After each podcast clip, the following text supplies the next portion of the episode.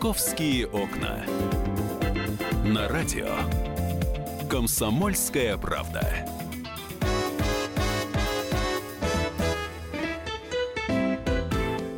Здравствуйте, в Москве полдень. Я напоминаю, что вы слушаете программу «Московские окна». Меня зовут Екатерина Шевцова, и у нас э, есть э, интересное для вас предложение. Мы вводим новую рубрику. Я предлагаю прямо сейчас услышать ее название. Де Юра. Де факто. Итак, э, де юра де факто она называется. У нас э, в студии постоянно будет присутствовать Людмила Айвор, адвокат, доктор юридических наук, профессор, и мы будем разбирать э, с приглашенным гостем различные э, истории, да, истории, различные законы, то есть все, что касается нас с вами, э, в первую очередь москвичей. Ну, в любом случае, Москва самый крупный город, поэтому основные проблемы, конечно, у нас концентрируются, э, и, естественно, здесь э, комментарий юриста будет очень даже не лишним. И вот сегодня мы пригласили гостя, и вот как раз э, проглядывая сегодняшние новости, я увидела э, из последних событий, э, обсуждают сейчас достаточно активно э, бунт в Хакасии. Конечно, это не Москва, конечно, это далеко, это Краснояр, Красноярск. Это Красноярская редакция у нас этим занимается. Вышли заключенные, требовали изменить условия содержания, требовали, э, значит, э, неких дополнительных преференций, чтобы они могли курить, разговаривать по телефону, где они хотят. В общем, был бунт. Вот. И мы сегодня с вами поговорим про частные тюрьмы. Тем более в Москве как раз эта проблема стоит достаточно острая. Если мы посмотрим в различных э, социальных сетях репортажи из той же женской тюрьмы в Печатниках, где женщины в очень непростых условиях содержатся. Мы не говорим сейчас про э, нашу любимую сиделицу Васильеву, да, у нее были особые условия, вот. Ну а так женщина, конечно же, за, находится в крайне непростых условиях, и мы сегодня поговорим о частных тюрьмах. Сегодня у нас э, присутствует в студии Георгий Федоров, член Общественной палаты Российской Федерации. Он и будет как раз оппонентом Людмиле, а я буду посередине где-то. Номер эфирного телефона 8 800 200 ровно 9702. Я хотела бы, чтобы вы тоже к нашему разговору подключились. Если вы э, так или иначе с этой темой связаны, либо у вас кто-то сидел, может быть, э, вы просто хотите подключиться к нашему разговору, разговор. Не стесняйтесь, присылайте сообщение 8 9 6 7 200 ровно 9702 и также звоните к нам по телефону, который я уже назвала, 8 800 200 ровно 9702. А, первое слово Людмиле. А, она, наверное, обозначит э, эту больную тему, да, которая нас с вами в Москве касается достаточно, так скажем, остро. Добрый день, дорогие радиослушатели. Ну, тема обсуждается достаточно давно, не первый год ее муссируют и в средствах массовой информации, и по телевидению. А взяли мы ее потому, что президент Федеральной адвокатской палаты Российской Федерации Юрий Пилипенко вдруг озвучил эту тему, Федеральная служба исполнения наказания подхватила ее и э, заявила о том, что, возможно, они будут рассматривать данный вопрос и будут прорабатывать э, тему введения в качестве эксперимента частных тюрем э, в Российской Федерации. И вот моя точка точка зрения, я, конечно, а, выступаю за введение частных тюрем как минимум в экспериментальном каком-то режиме. Я думаю, стоит нашим слушателям объяснить, что такое частная тюрьма, потому что не все понимают, э, не все, к счастью, с этой историей знакомы вообще тюрьмы содержания, да, знают там только понаслышке. Чем частная отличается от государственной? Ну, давайте начнем с того, что это не ноу-хау, это, в общем-то, опыт э, развитых стран, и он существует достаточно давно. Соединенные Штаты Америки, как обычно, стали лидером а, в этой отрасли, и уже много лет у них существуют частные тюрьмы. А если брать историю, то у них первые частные тюрьмы возникли в 1868 году. И что это значит? Ну, понятия как такового частной тюрьмы нет, потому что в Англии она одна, в Америке она другая, в Германии она третья. Что касается а, нашей полемики в России, то многие говорят о том, что вот частная тюрьма, все в частные руки, охрана частная, а, помещения частные, номера частные и так далее. И заключенные будут делать то, что они хотят, потому что все это частное, и это никаким образом а, не будет сказываться на их перевоспитании отбывании наказания. Угу. Как я вижу себе наличие и возможность введения частных частных тюрем в России. Это должно быть, естественно, а, исключительно охрана, а, которую осуществляет Федеральная служба исполнения наказания, потому что по закону у нас а, охрана заключенных и лиц, содержащихся под стражей, возложена исключительно на Федеральную службу исполнения наказания, а все остальное, что касается мест нахождения заключенных или уже осужденных, предоставления им питания, каких-то дополнительных услуг, парикмахерских, спортивных залов, работы и так далее. Это все будет, э, этим всем будет заниматься частный инвестор. А какие, на каких условиях? То есть государство в любом случае тратит деньги на систему исполнения наказаний. Деньги угу. баснословные, потому что в год уходит порядка нескольких десятков триллионов. На одну только? Или на, на все? На, на, на весь, все, да? на весь, да. Вот э, в Америке, например, обходится заключ... э, содержание одного заключенного в год 23 тысячи долларов. А у нас? А у нас меньше. У нас меньше, но денег уходит больше. Вот э, смотрит на нас э, э, Георгий Федоров, я еще раз представлю гостя, член Общественной палаты Российской Федерации. У него, я так понимаю, скептическое к этому делу отношение. Ну, судя по тому, как он улыбается, да. Да, не очень. Почему не очень? Я неплохо улыбаюсь. Не, улыбаетесь вы хорошо, просто я так понимаю, не очень согласны с ну, этой Я, конечно, не согласен, потому что, с моей точки зрения, вот можно говорить какие-то красивые истории по поводу того, что у нас там сейчас частный инвестор зайдет, такие вот долгие-долгие будут инвестиции, и вообще частные тюрьмы исправят ситуацию. Но, с моей точки зрения, это не получится по ряду причин. Во-первых, потому что у нас, откровенно сказать, э, вот этот вот бизнес частный, предположить, что вот будет частная тюрьма, где будут частники давать какие-то услуги Э, которые, за которые будут получать деньги, ну, мне кажется, что это вообще надо всю жизнь работать и не окупишь эту э, вложение, учитывая налог на недвижимость, учитывая э, там, электри... электроэнергию и прочие, прочие, прочие э, затраты. Соответственно, это первое. Второе, ну, никого, ни для кого не секрет, что у нас очень часто частные, э, бизнес, ну, как бы сказать, э, инвесторы или вообще просто бизнес при первой же возможности э, входит в контакт с э, чиновниками. Мы видели, как все эти расписываются тендеры. Ну, говорим фактически... простым языком, даются взятки, выигрываются ну, даже, тендеры даже, и даже пилится все... бюджет, правильно? Да, да, да. да. И, ну. соответственно, я, я думаю, что все будет э, в этом же направлении, учитывая, что наша, как бы сказать, правоприменительная практика, учитывая, что э, общественного контроля фактически там не существует, э, то это все кончится в лучшем случае, еще раз повторюсь, что эти частные тюрьмы будут содержать какие-нибудь криминальные авторитеты для того, чтобы там свои люди свои сидели. сидели. Вот э, э, у нас осталось полминутки для того, чтобы мы некий итог подвели. Первая часть. Людмила, вы согласны с этим или нет? Что будет коррупция, что будут для своих, соответственно, создавать тюрьмы, чтобы, ну, как бы помочь как-то? Я хотела бы спросить, а сейчас у нас нет коррупции, извините? А сейчас у нас тендеры выигрываются Конечно, в есть. нормальных условиях? А, и мы говорим о том, что это должно, естественно, пересекаться, и те деньги, которые государство будет выделять на содержание тюрьму частным инвесторам, которые предложат лучшие условия, вот частник как раз и подумает, как лучше эти деньги распределить, где получить выгоду, где получить доход, и а, мне кажется, что а, не прав Георгий. У нас будет а, продолжение разговора. Я напоминаю, что тема у нас частные тюрьмы. Вы за или против? Вы можете тоже а, поучаствовать в нашем разговоре. Продолжим буквально через пару минут. Московские окна.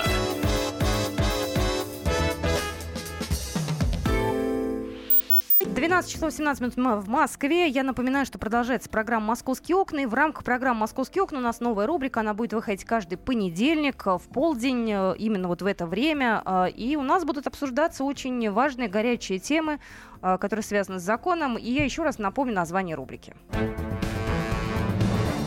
Де Юра де-факто.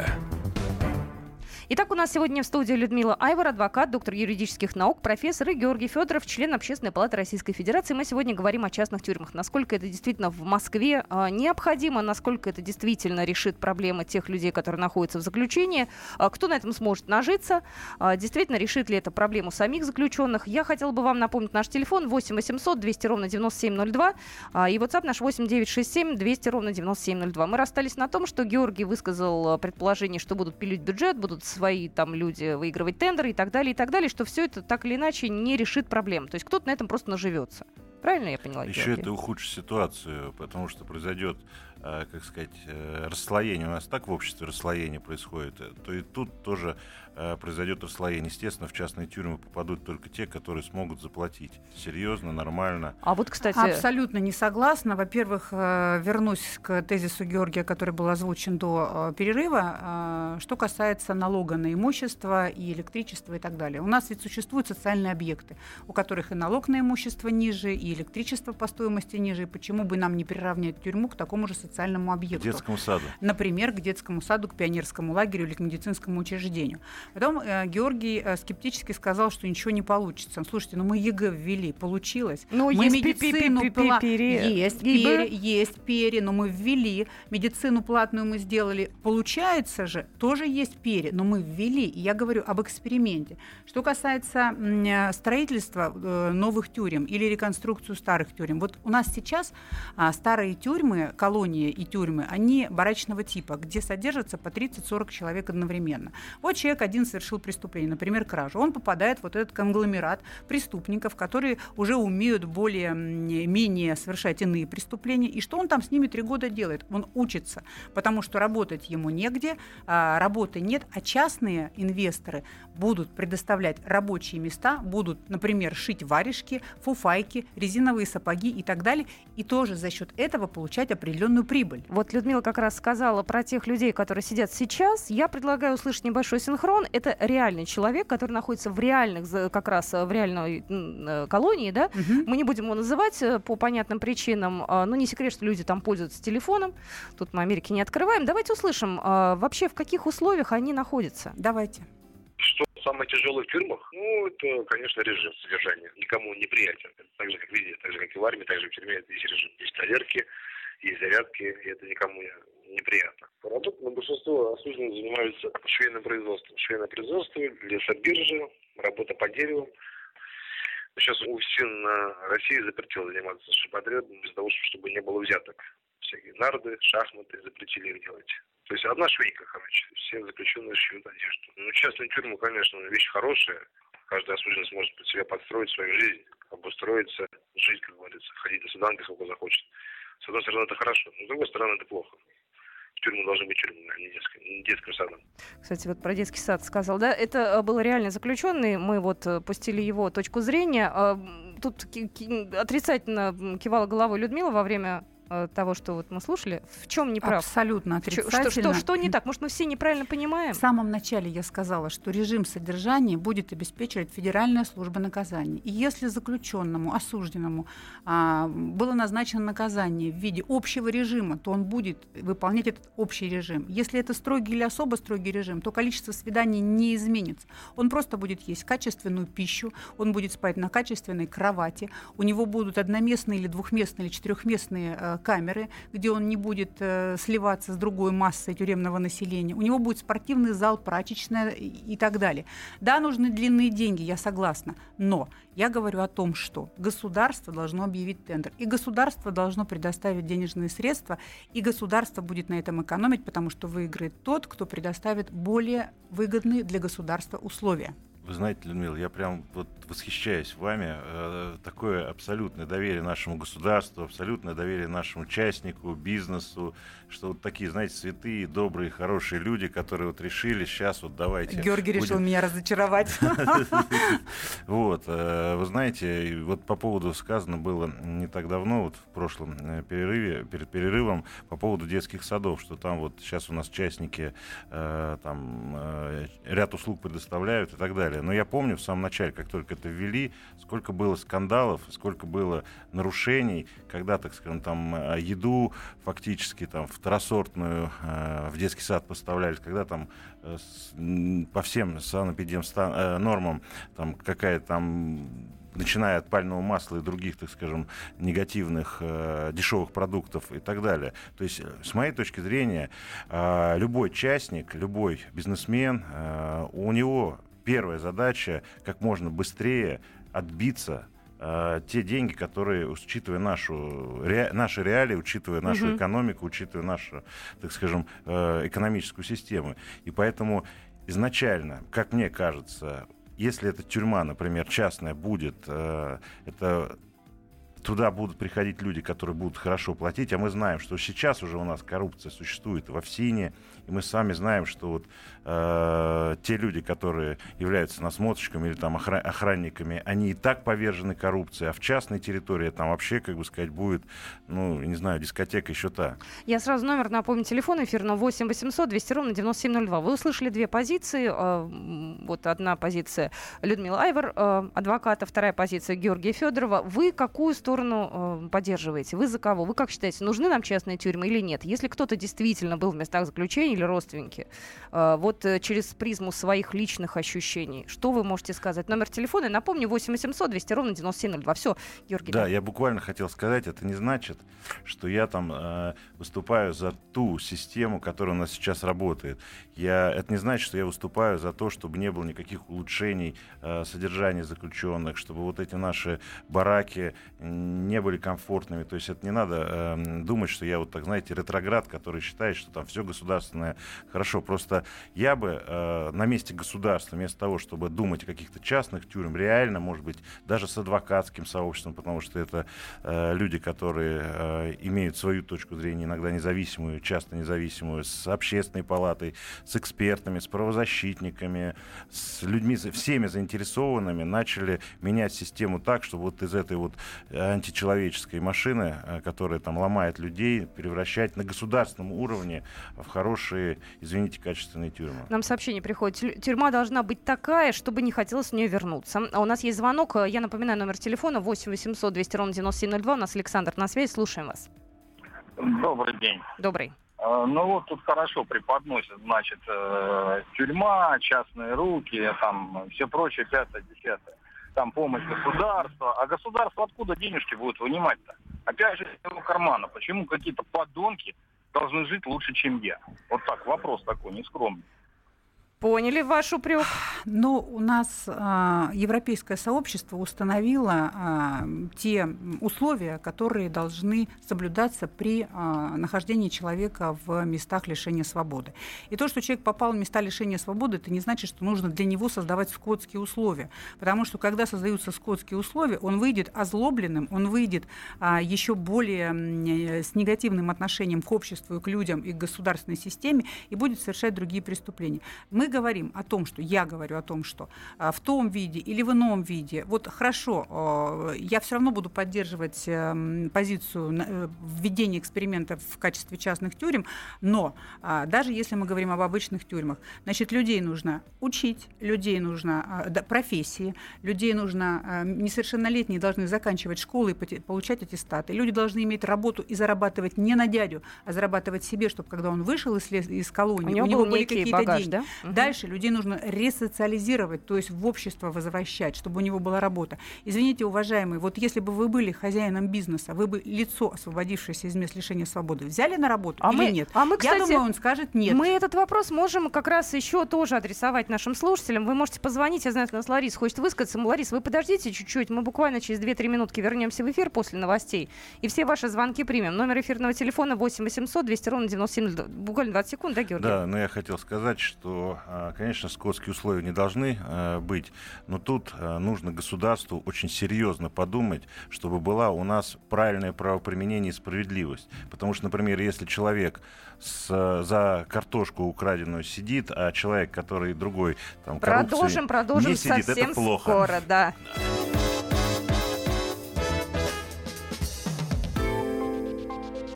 Де Юра. Де факто.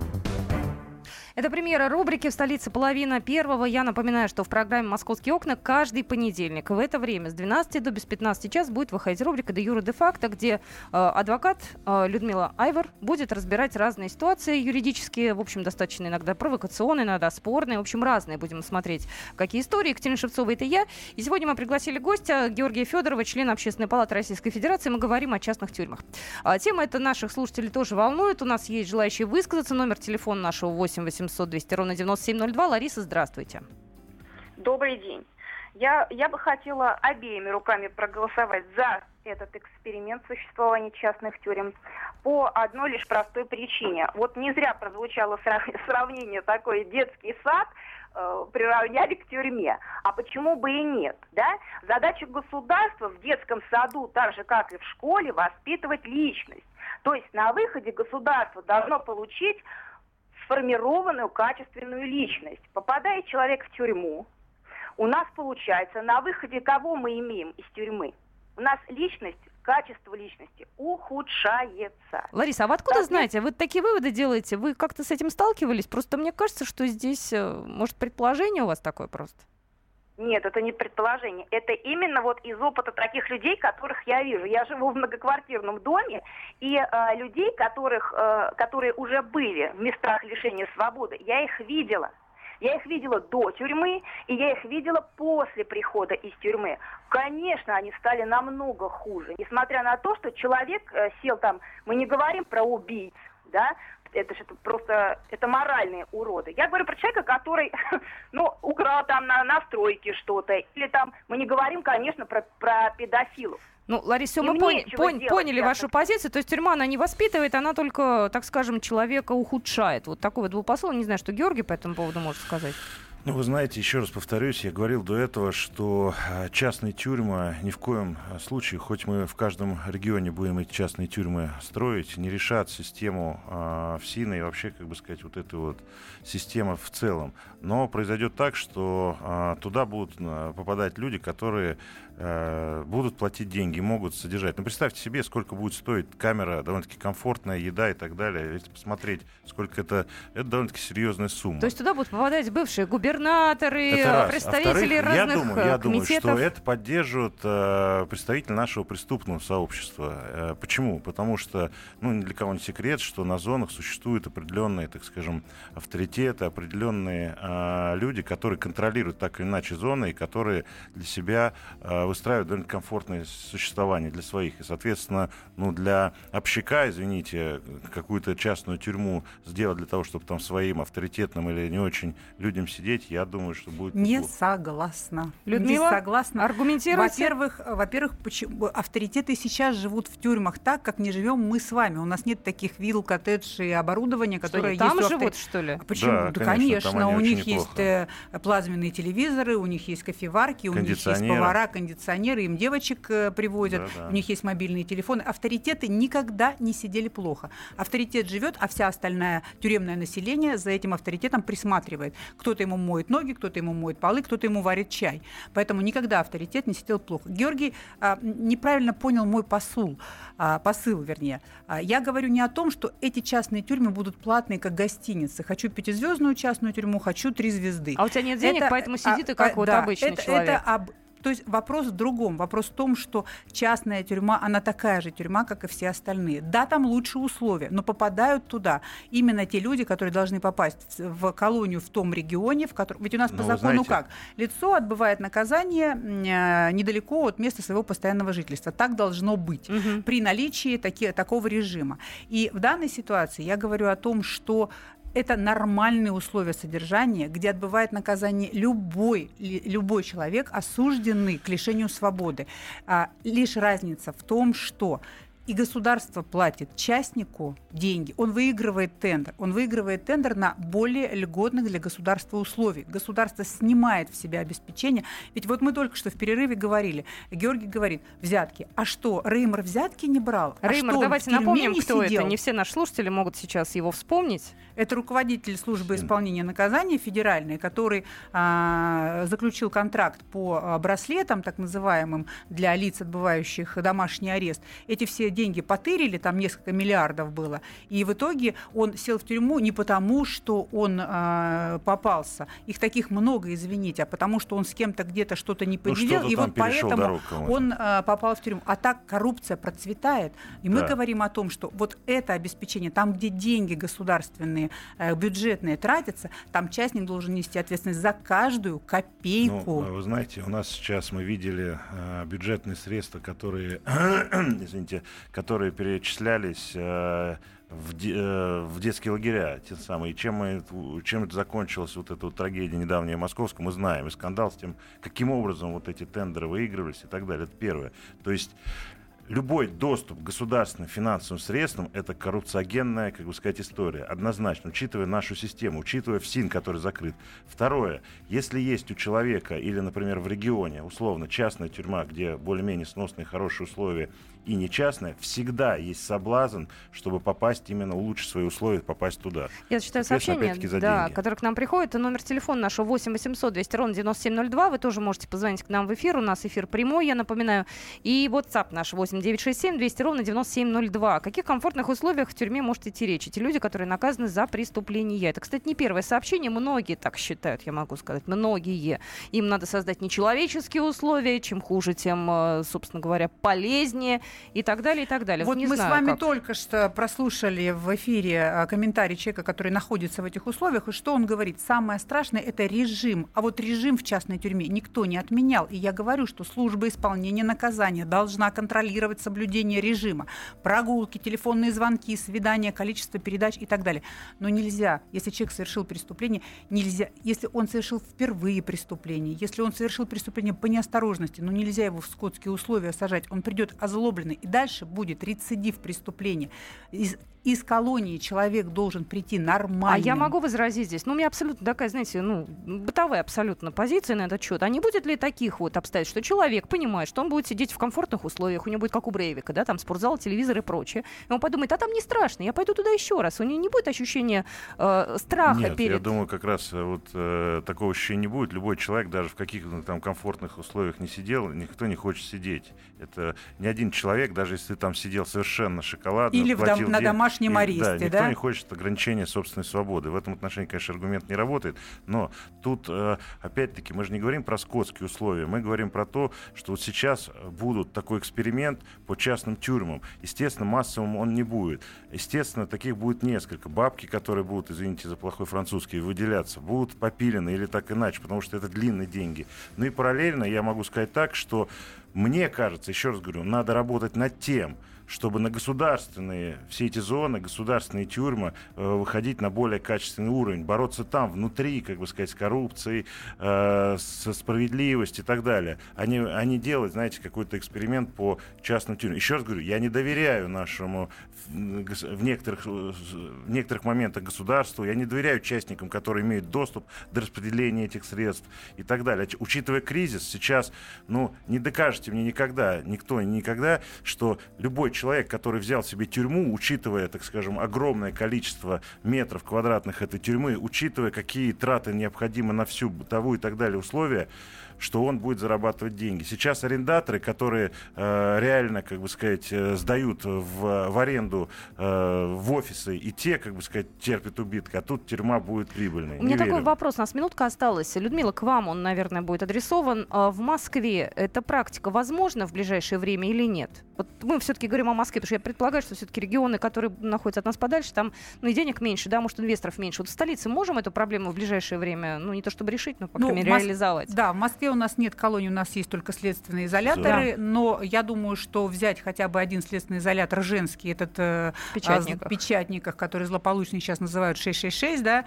а, и попробовать э, ввести вот э, такую систему и посмотреть, давайте попробуем и посмотрим, что из этого получится. Не получится, откатимся назад, но давайте попробуем и дадим шанс. Спасибо большое э, нашему гостю. Я еще раз представлю э, Георгия Федорова, члена Общественной палаты Российской Федерации. И еще раз хочу поблагодарить Людмилу Айвер, адвоката, доктора юридических наук, профессора. Эта рубрика у нас будет еженедельная по понедельникам до Юра де факто, где будем разбирать интересные истории и самые главные проблемы. Будьте с нами, мы скоро продолжим. Московские окна.